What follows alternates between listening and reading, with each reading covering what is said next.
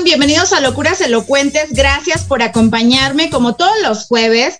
El día de hoy guardando muy, muy sana distancia desde casita porque ando saturada de trabajo, pero aquí al pendiente con todos ustedes. Muchísimas gracias a la gente que se va conectando, incluso aunque no vea programa, aunque se dé cuenta que todavía no inicia. Muchísimas gracias a la gente. Y pues bueno, el día de hoy vamos a platicar de un tema aprovechando que viene ya este 10 de mayo donde, donde entre comillas, festejamos las mamás, y digo entre comillas porque desde hace dos años, debido a la pandemia, pues no se ha podido celebrar como regularmente estábamos acostumbrados a que se festejara, pero esperemos que este año pues, pues ya se pueda hacer algo un poquito diferente. Y para esto me va a acompañar el día de hoy también a la sana distancia, Fabiola. ¿Cómo estás, Fabi?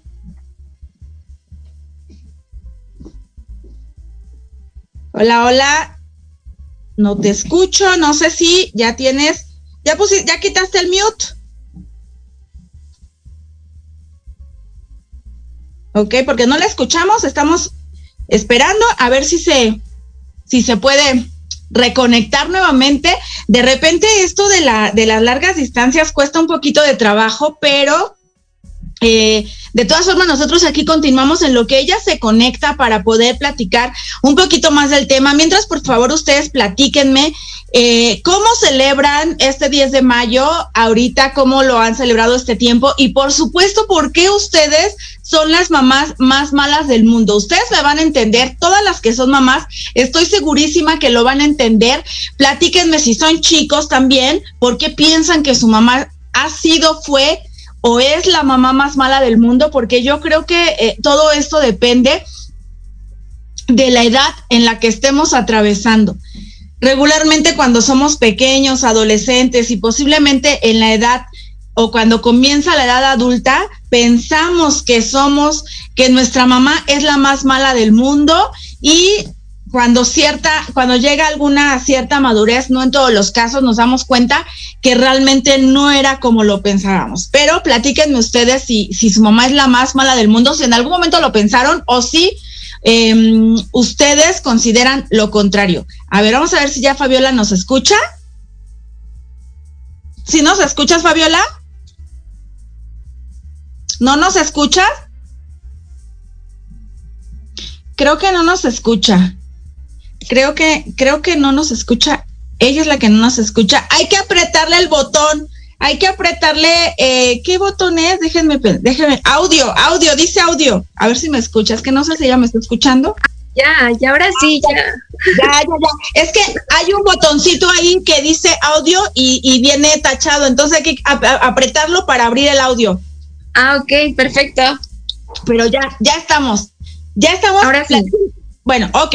Entonces les decía que te estaba presentando, por supuesto. Muchísimas gracias por acompañarme a la sanísima distancia porque estamos bien lejos. ¿Cómo estás, Fabiola? Pues muy bien, aquí ya terminando los quehaceres del hogar, descansando un ratito. Esos nunca se acaban. Yo creo que esos nunca se acaban. Sí, claro. ¿No? ¿O sí? En algún momento dices, ya, ya terminé. Este, pues como a las 10 de la noche a veces. ya me vengo sentando.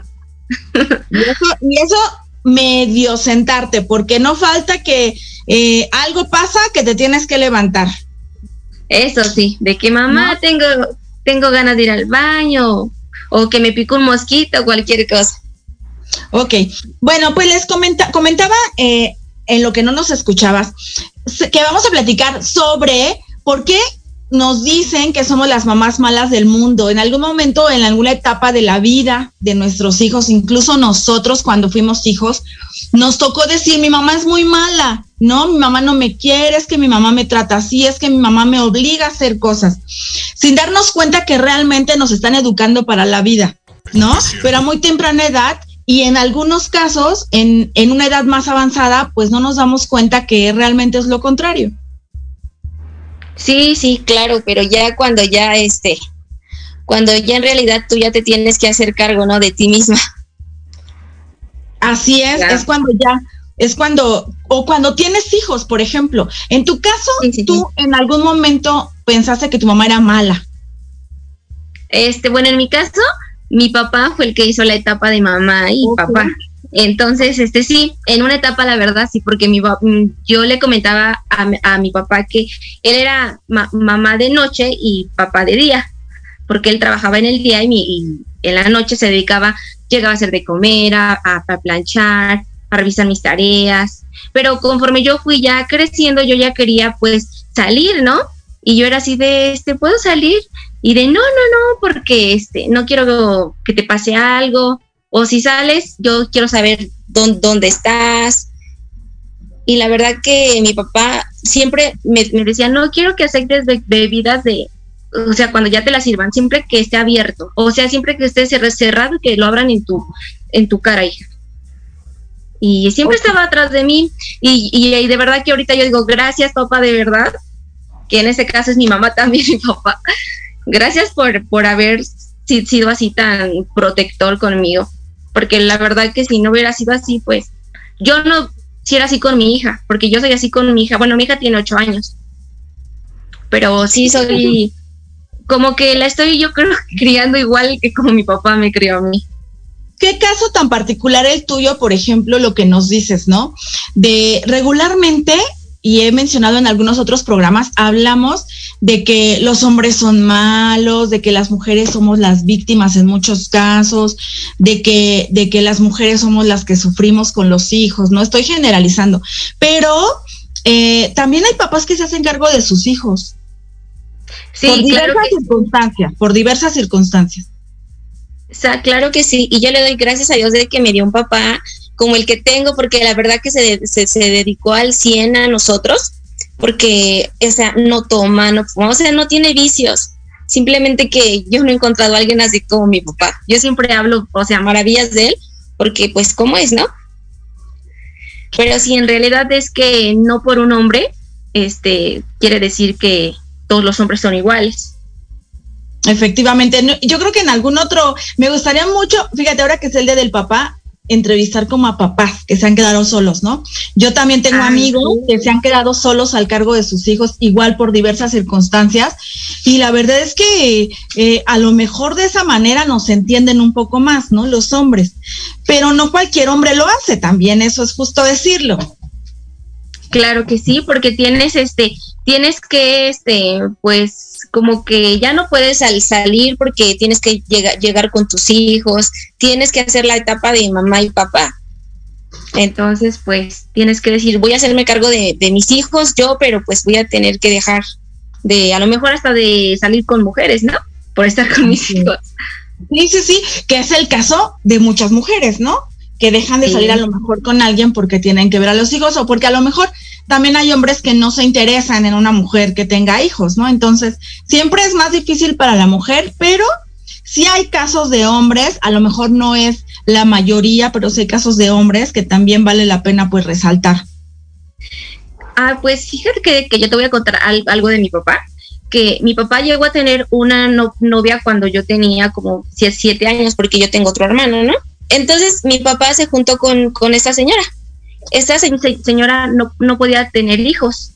Entonces, este, lo que hizo mi papá fue que se juntó con ella, dijo, no, pues mira, yo ya tengo aquí mis hijos y pues vamos a hacer una vida. Pero su mamá es la que se intrometió, o sea, dijo, yo no quiero que te hagas cargo de, de niños que no son tuyos y este, y quiero que dejes a, a Martín, que así se llama mi papá. Y pues la señora se dejó envolver mucho por, por su mamá y dejó a mi papá. Pero fíjate que es súper egoísta de la señora, porque digo, si ella no podía tener hijos, con ustedes pues podía complementar una familia, ¿no? Y a lo mejor ella se sentía con eso realizada en caso de que su, su, su idea fuera tener hijos algún día. Entonces era la oportunidad, ¿no? De, de, de formar una familia y bueno. Exactamente, exactamente. O sea, era una oportunidad para que nos ganara a nosotros también así y también ella este, pudiera ser feliz, a lo mejor Dios le, le, dio esa etapa para que estuviera con nosotros, pero ella se dejó mucho guiar por su mamá. Qué triste y lamentable. Pero bueno, tú tienes una hija pequeña, porque todavía está pequeña. ¿En algún momento te ha dicho que eres mala? Sí, fíjate que yo, cuando mi hija tenía cinco años, este, yo trabajé cuando mi hija tenía dos años, yo tuve que trabajar. Ajá. Entonces trabajé un lazo de dos años. Entonces, este, pues en ese tiempo yo solamente era de llegar. Mm, su tía me hacía el favor de cuidármela. Entonces, este, pues yo solamente llegaba y jugaba con ella o la bañaba, o sea, su cena, o sea, pero ya era una etapa de que yo llegaba como a las siete de la noche y yo la dejaba con su tía dormida, o sea, ahí se quedaba, de lunes a viernes ahí se quedaba. Entonces yo ya me iba a las 10 a mi casa, porque yo tenía que salir a las 6 de la mañana. Y entonces, este, pues sí, hubo un tiempo que mi hija ya tenía 5 años y, y, una vez y me dijo, es que tú nunca estás conmigo, cuando yo me siento triste tú no estás, cuando llego de la escuela tú no recoges por mí. Y así, pero llorando me lo dijo.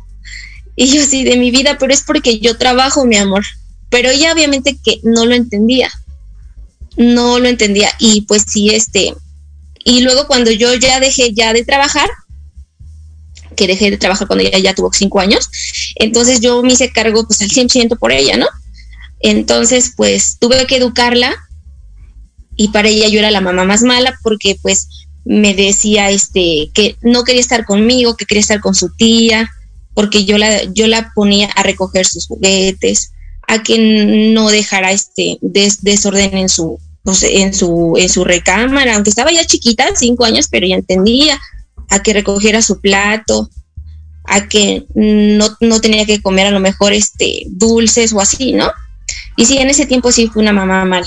Y sí me costó mucho, mucho trabajo educar a mi hija para que, o sea, para que ahorita como ella ya recoge sus juguetes, o sea, ya ella se hace cargo de ella, de que tiende su cama, de que recoge el plato, o sea, ya me es una niña como la que yo, este, o sea, quiero que sea, pero sí me costó mucho trabajo. Yo hasta lloraba, la verdad. En las noches cuando ya la veo acostadita, digo, ni modo, mi amor, de verdad que no me gustaría regañarte, pero no, no hay de otra. Es un, yo creo que es un arduo trabajo que va a, a tardar muchos años, ¿no? En algunos casos como el tuyo a lo mejor no son tantos, en algunos casos o sea, llega la adolescencia y siguen igual, ¿no? Porque yo creo que, por ejemplo, en la adolescencia los chavos tienden o, tendemos, porque digo, también nosotros fuimos jóvenes en algún momento, a ser flojos, ¿no? A que nos da flojera. Creo que es algo que tiene que ver con el organismo, con las hormonas, etcétera, con toda esa situación, que pasamos por una etapa donde a todos nos da flojera, ¿no? Incluso yo creo, me atrevo a decir que el 99% de la gente pasamos en algún momento que nos da flojera hasta bañarnos, ¿no? O sea, casi, casi nos tienen que meter a bañar O sea, de verdad, pasamos en algún momento, creo que en los hombres es más marcado que en las mujeres. ¿No? Los hombres como que sí padecen más esa parte que las mujeres, pero creo que todos en algún momento sí pasamos por esa situación que es muy difícil y nuestros papás obviamente, como es su trabajo, pues nos tienen que obligar a hacer lo que corresponde, ¿no? Y entonces, no importa si eres chico, si eres grande, los papás siguen siendo los más malos del mundo. Sí, claro que sí, yo diario que mi hija llega del colegio, yo le digo, ¿sabes qué? A ver, nada de que te sientas a ver la tele, vas, te quitas el uniforme, vamos a revisar este tus notas, a ver por qué te sacaste esto o así, ¿no? Y, y mi hija, mamá, yo ya quiero ver la tele, ya quiero descansar. No, es que quiero saber, si, si, si te vas a, a merecer ver una caricatura, una película, con tus notas, vamos a checar. Y ya, o sea, Pero sí, la verdad es que yo con mi hija, sí, aunque ya tiene ocho años y ya es un poquito más, pero o un poquito ordenada, pero sí es muy un poquito muy muy floja. yo creo que es algo, te digo, es algo que todos pasan y, y según yo te digo en la adolescencia, pues pasan por otra por otra parte igual, ¿no? Pero sí, lo que me falta. lo que me falta. Yo, por ejemplo, que tengo hijos grandes, digo, ya no son ni adolescentes, prácticamente ya los dos son adultos y aún así, ¿no? Sigue siendo un problema que levanten un plato, ¿no? Levanta tu plato, lava tu plato, o sea, sigue siendo un verdadero problema. ¿Hasta cuándo las mamás vamos a dejar de ser las pilmamas de los niños? ¿Será? Eh, por ahí dice algún dicho, yo voy a ser tu mamá aunque estés casado, ¿no? Y te, voy a seguir regañando aunque estés casado y cosas así, ¿no? Pero, pero es desgastante a veces también. En realidad lo que pasa es ser, yo creo que es la esposa, la mamá del esposo. la verdad, ¿no? Porque yo en mi caso, mi esposo igual, yo le digo, ¿sabes qué? Tu toalla, ve a tender al tendedero, no la dejes tirada. Este, si te bañas, parece que salpicas a un perrito porque todo el baño, todo ahí, ¿no? Y siempre ando atrás de él y yo le digo, yo parezco tu mamá, soy tu esposa. Pero es porque, pues, me, me dijo su mamá que él siempre ha sido así y nunca lo pudo enderezar siempre es mi caso, es mi caso. Creo que ese va a ser mi caso igual. La verdad es que es bien complicado. O sea, tengo un hijo de 24 años y verdaderamente es una pena que le tenga que decir que recoja su plato, ¿no? O que lave sus trastes. O sea, es una situación que de verdad es desgastante. No puede ser que 24 años. Eh, Porque ya saben. Continúe, ¿no? A una edad donde ya, ya entendemos que, que pues hay que ayudar en la casa, que hay que tener cierto orden, ¿no? O sea, no es, dices que tú eres bien exagerada, o sea, no puede ser que sea una exagerada porque quiera que levantes tu plato de la mesa y lo laves. O sea, eso no es una exageración, eso es algo normal y común en todas las familias, ¿no? Y es, un, es un desgaste terrible. Y sabes que yo creo que para mí en este caso la etapa más, más difícil ha sido esta, porque cuando están más chicos, aunque a jalones y lo que tú quieras y ya, por favor, este, eh, lava tu plato, levántalo, lo hacen pero a esta edad que ya se sienten que pueden con todo y que ya no necesitan nada de uno, ya no se puede, ya no se puede. Sí, sí. Pues sí, yo creo que sí. Bueno, en mi etapa también yo se me está haciendo difícil también porque mi hija luego me dice, mamá, es que estoy aburrida, no, te, no tengo cosas que hacer. Ah, no, le digo, ahorita vas a ver cómo si vamos a tu cuarto, vamos a ver cómo está tu closet vamos a sacar la ropa y la doble. No, mamá, es que eso no, yo quiero este, salir, que vayamos a jugar pelota, ir al parque, ah, pero cuando tienes que hacer algo, no, ¿verdad? Y ya nada más te va. Siempre tenemos que hacer. Por eso se llama qué hacer, porque toda la vida tenemos algo que hacer. Siempre, siempre, sí. Por eso yo le digo a mi hija, a mí ni siquiera me digas Creo que se fue la conexión de Fabi. Ahorita, creo que se fue, ya regresaste. Entonces, pues yo creo que, fíjate, tú mencionas de una pequeña, yo menciono de, de casi adultos. Entonces, yo creo que es una labor que nunca va a terminar. Nunca va a terminar. Eh, a veces anhela uno ya tener su casa propia para que ya se vayan, que ya vivan solitos y que tengan su casa como quieran, porque es verdaderamente desgastante toda esa situación. No todos los jóvenes son así. No sé, la verdad, qué tenga que ver, porque por lo que te decía, o, tú también me mencionabas, o sea, desde niños los enseñas a que sean así, ¿por qué nunca aprenden? ¿No? Es como tu esposo, o sea, ¿por qué nunca aprenden? Si desde niños hay eso, y si uno como papá o mamá no es así, ¿no? Se supone que también el ejemplo pues te deja algo que ver, ¿no? No sé, no sé si tenga que ver la personalidad, no sé, yo en mi caso con dos hombres es muchísimo más difícil, la verdad, creo, que si fueran mujeres, porque a mí la verdad me educaron de la forma en que como era mujer, yo tenía que aprender a lavar, a planchar, a cocinar, porque era mujer, ¿no? A mí todavía me tocó esa época. Eh, y mi hermano, ¿por qué no hacía las cosas? Porque él es hombre, ¿no? O sea, mi mamá como que todavía venía de esa época. Entonces yo a mis hijos los quise hacer diferentes, ¿no? Que ellos aprendieran, pues ellos saben lavar, saben planchar, saben cocinar, saben coserse un botón, o sea, saben hacer todo ellos solos, pero no lo quieren hacer. ¿No? Entonces, sí es un desgaste bien complicado y entonces, hasta la fecha, por ejemplo, en mi caso, sigo siendo la mamá más mala del mundo porque les exijo límites o porque les pongo límites. Déjame leer, permíteme un comentario, unos comentarios que nos están llegando que me parecen la verdad súper, súper eh, importantes y adecuados con lo que estamos precisamente tocando en este momento. Saludos a Eri González, saludos a Antonio Alarcón Rojo, Lili Santuario dice, ser mamá es una tarea difícil porque no todo es color de rosa, porque tenemos que poner límites y esto nos hace ser la mamá más mala. Efectivamente, o sea, los límites que queremos ponerle a nuestros hijos nos hacen ser malas a cualquier edad.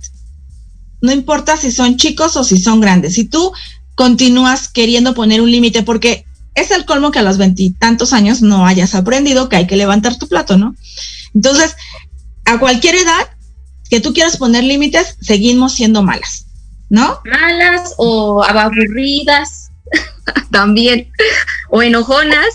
O enfermas, porque dice mi hijo que que yo porque estoy enferma quiero tener todo limpio, ¿no? O sea, no, no, no. no eh, o sea, que hay una enfermedad, pero yo no estoy enferma. Lo que quiero es que nada más, o sea, comes, recoge tu plato y lávalo. O bueno, mira, no lo laves, pero levántalo de la mesa, ¿no? O sea, nada más. O sea, ¿cómo te paran así como si tú le digo, oye, pues si no tienes gata, ¿no? O sea, pues ¿qué? Tenemos gatos, pero los gatos no mueven aquí tampoco un dedo. Entonces, bien complicado, de verdad es bien complicado. Saludos a Edith Cruz. Ay, saludos, amiga, saludos. Dice Yuri, ser mamá es una bendición, pero un reto constante. Desafía tu lado creativo, aunque es una motivación sin límites.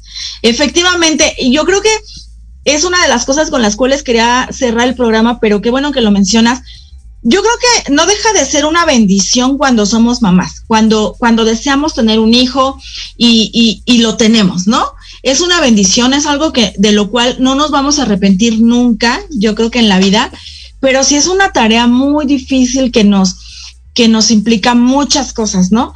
Ah, dejemos las responsabilidades, ¿no? La educación, la, o sea, muchas, muchas cosas. Por ejemplo, los valores, ¿no? Implementar tantos valores, sobre todo en esta época que se van perdiendo y que ya, ya los jóvenes, ya, ya, ya no se les puede tener aquí, ya no se les puede tener como antes, ¿no? En la, como a mí, por ejemplo, a mí me decían, llegas a tal hora y sí me pasaba media hora, pero llegaba, ¿no? Y ahora los jóvenes no llegan. O sea, les vale gorro que tú les digas, puedes llegar a tal hora. De plano, no llegan, ¿no?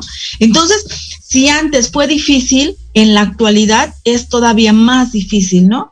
No entiende la parte de la inseguridad. Nosotros como papás, por ejemplo, todo el tiempo preocupados porque no han llegado, porque ahora, por ejemplo, yo, por ejemplo, considero mucho esa parte y ahora, no, de verdad, yo, yo admiro a mi papá porque yo salía a una fiesta y cuando yo llegaba, mi papá me estaba esperando en la puerta de la calle. O sea, no importa si yo llegaba a la una de la mañana, a la una y media, a las dos, mi papá estaba en la puerta de la calle esperándome, ¿no? En ese momento yo me molestaba que lo hiciera y ahora lo entiendo, ¿no? Ahora lo entiendo, sabía, y, y, y antes no había tantos peligros como ahora, pero para ellos no dejaba de ser em, angustiante, ¿no? Y ahora yo lo vivo, ¿no? Cuando los hijos no te contestan el teléfono, porque imagínate en ese entonces no había un teléfono para que tú le pudieras avisar a tus papás, estoy bien. Ahora, ¿qué les quita a los jóvenes decir? Mamá, no te preocupes, estoy bien. O sea, ya sé que estás enojada porque voy tarde, porque quedé a tal hora. En el caso que avisen a qué hora llegan o les diste permiso a tal hora, pero un mensaje, ¿no? Por lo menos para saber que estás bien. Pero los jóvenes, la verdad es que hoy en día ya es bien difícil que hagan ese tipo de cosas. Dice Edith, por sociedad, las mamás siempre somos las más señaladas y las más malas del mundo, pero también creo que somos las que tenemos el papel más importante de la humanidad, puesto que creo que somos los, las que tenemos el poder de hacer las futuras personas para el mundo. Pues uno es quien los cría y los crea. Realmente somos el papel más importante, las mamás, efectivamente. Saludos para Freddy Mori, que bueno, próximamente se los vamos a presentar por ahí en las redes sociales. Estén atentos. Saludos Alfredo Aldama. Erika Lara, saludos desde San Luis Potosí. Saludos, Eri. Hasta San Luis Potosí. Y bueno, la verdad es que es un tema yo creo que muy, muy extenso. Podríamos eh, tardar horas platicando, platicando de este tema, pero a ti, ¿cómo se te ocurre que de alguna manera pudiéramos erradicar ese, ese formato en que nos tienen los hijos o tú crees que definitivamente nunca lo vamos a erradicar? Siempre vamos a ser malas. No, yo creo que cuando ellos estén grandes nos van a entender. ¿Tú Pero ya cuando estén más grandes nos van a entender, sí. ¿Es lo mismo los hombres para que las mujeres? O sea, ¿los hombres terminan entendiendo a las mamás o nada más las mujeres? No, también, también ellos. También ellos porque, porque mi esposo también este dice es que mi mamá se cuidaba también a mis hermanas, o sea, de que, mm, o sea, como que las mamás tienen un instinto cuando, cuando una amiga no es buena, ¿no? Y en mi caso, aunque mi hija tenga ocho años, ya ha tenido dos malas experiencias con, con amiguitas. Y por más que uno ya le, diga, no, mi vida, mira, esa niña se, ve con malas intenciones, a pesar, a pesar de que es una niña chiquita, pero pues no entiende por qué ella es blanca de su corazón todavía, ¿no? Y cree todavía, todavía no, no existe algo así que diga, no, pero ¿por qué, mamá, no? Pero una mamá como que ya sabe cuando su hijo está corriendo peligro, ¿no? Así es. Tienes toda la razón. Pues Permítanos un momento, ya prácticamente estamos en los últimos minutos del programa, pero nos vamos a ir rápidamente a un corte y regresamos para despedir este tema. Esto es Locuras Elocuentes, no se vayan.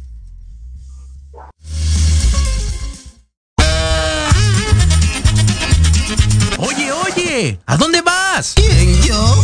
Vamos a un corte rapidísimo y regresamos. Se va a poner interesante. Quédate en casa y escucha la programación de Proyecto Radio MX con sentido social. ¡Uh, la, la chulada!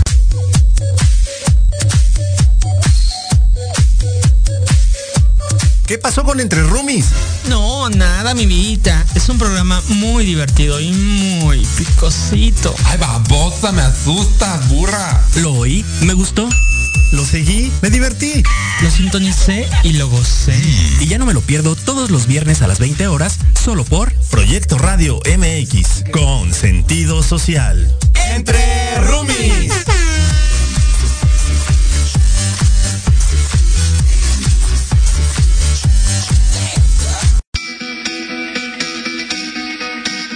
Esperamos todos los viernes de 11 a 12 del día en PIT 40, Parada Obligada, con temas de interés para todos como balance y equilibrio, control de emociones, salud integral, inteligencia emocional, estilo de vida para lograr tus metas.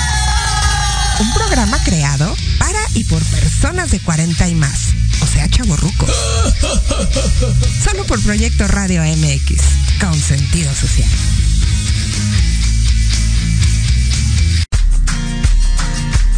Hola, soy la doctora Sandra Castellanos Morales y te invito a que me escuches en mi programa Salud y Vida Plena todos los martes a las 4 de la tarde por Proyecto Radio MX. Hablaremos sobre temas de salud, emociones, homeopatía, deporte, nutrición y todo aquello que te lleve a un estilo de vida saludable. Todo por Proyecto Radio MX, con sentido social.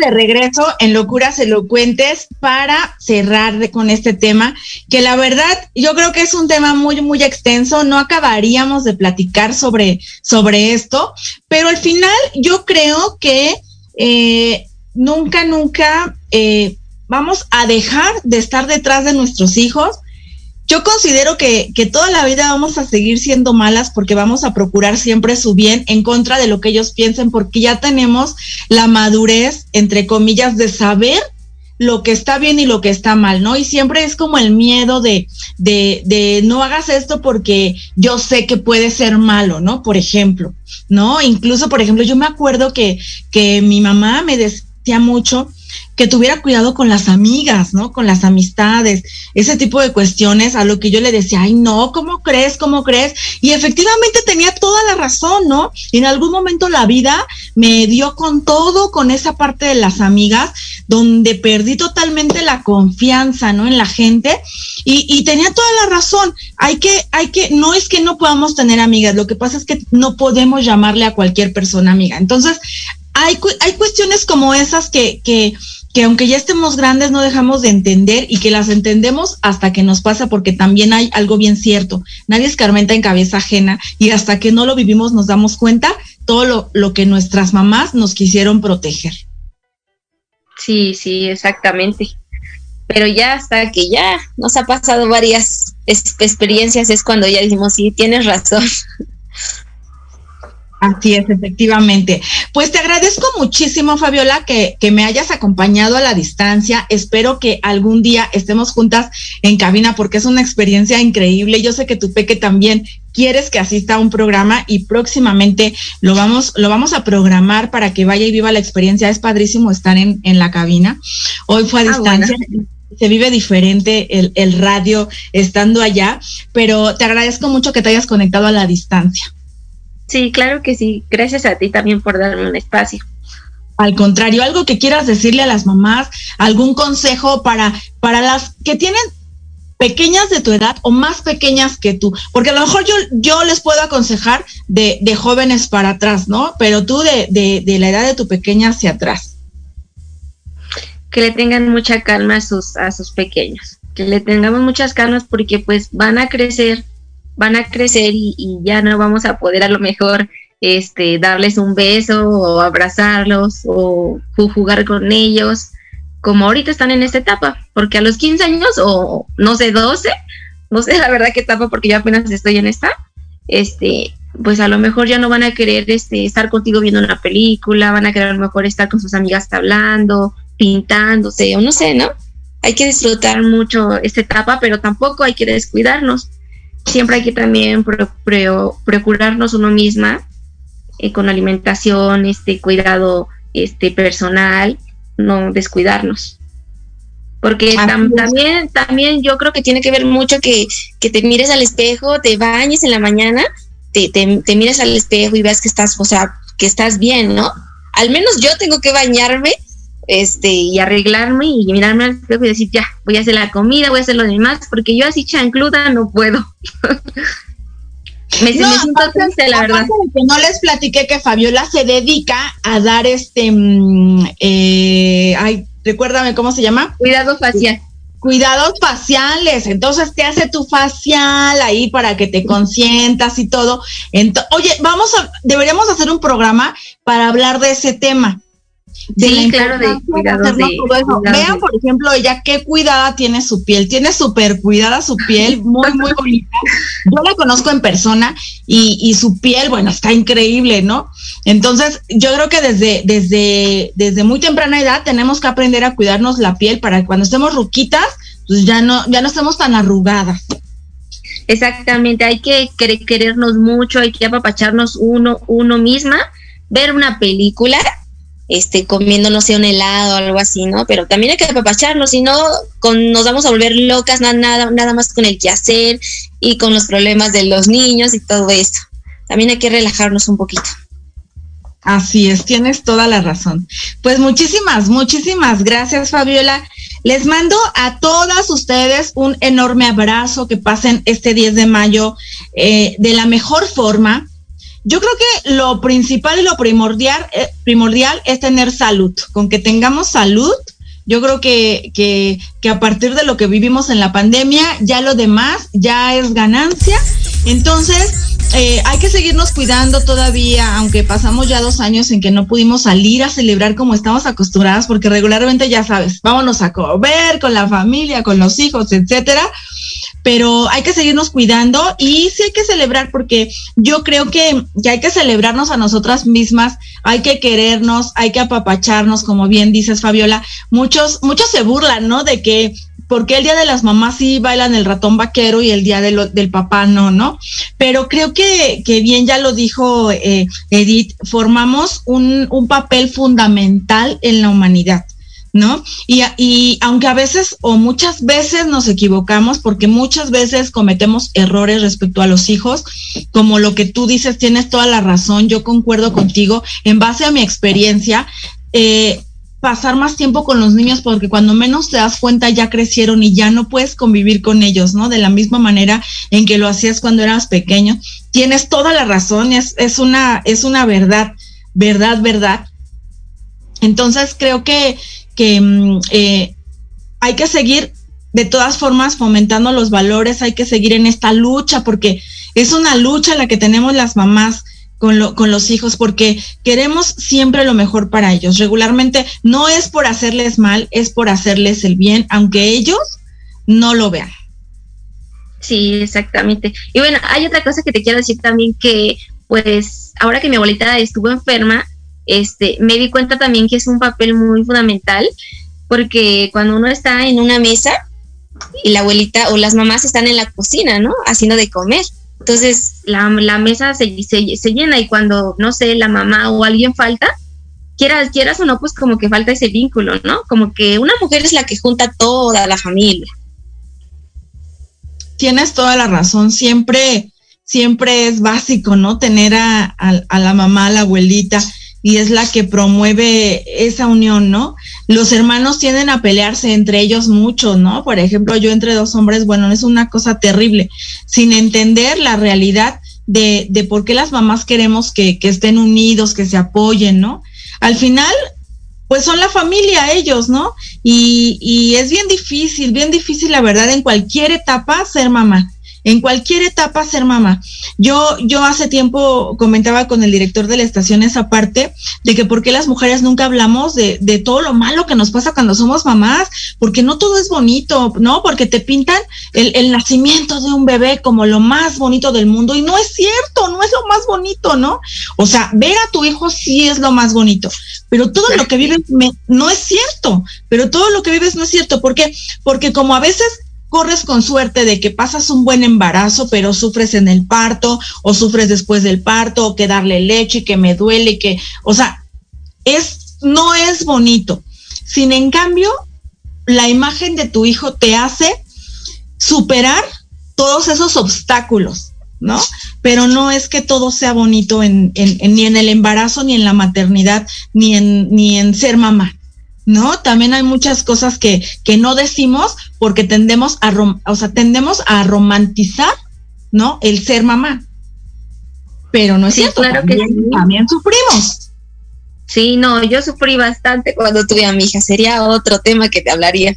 Pero la verdad es que yo cuando tuve a, a mi hija, sí me daba miedo algo que era bañarla yo duré como un mes sin bañarla porque me daba miedo, o sea, que se me fuera a resbalar o algo así. Entonces mi suegra me tenía que ayudar a, a, a bañar a mi hija que se llama Antonella. Y pues uno tiene miedo porque dice, yo cómo voy a hacer, este, cómo voy a aprender tantas cosas, ¿no? Pero tú poco a poco como que te vas formando. Así y es. Dice, ajá. Dice un dicho, que nadie nos enseña a ser mamás. Y es totalmente cierto. Hacemos lo que podemos de acuerdo a las condiciones en las que, mm, en las que crecimos, en las que nos educaron. Siempre tratamos de, de hacer lo que podemos, ¿no? Pero muchísimas gracias, Fabiola, por haberme acompañado. Gracias a la gente que se conectó. Gracias por sus comentarios. Nos escuchamos y nos vemos el próximo jueves en punto de las 8. Esto fue Locuras Elocuentes. Hasta la próxima. Esto fue Locuras Elocuentes. Te esperamos el próximo jueves en punto de las 8 de la noche. Y recuerda, ser muy feliz porque locos ya estamos en Proyecto Radio MX con sentido social. Estás escuchando Proyecto Radio MX con sentido social.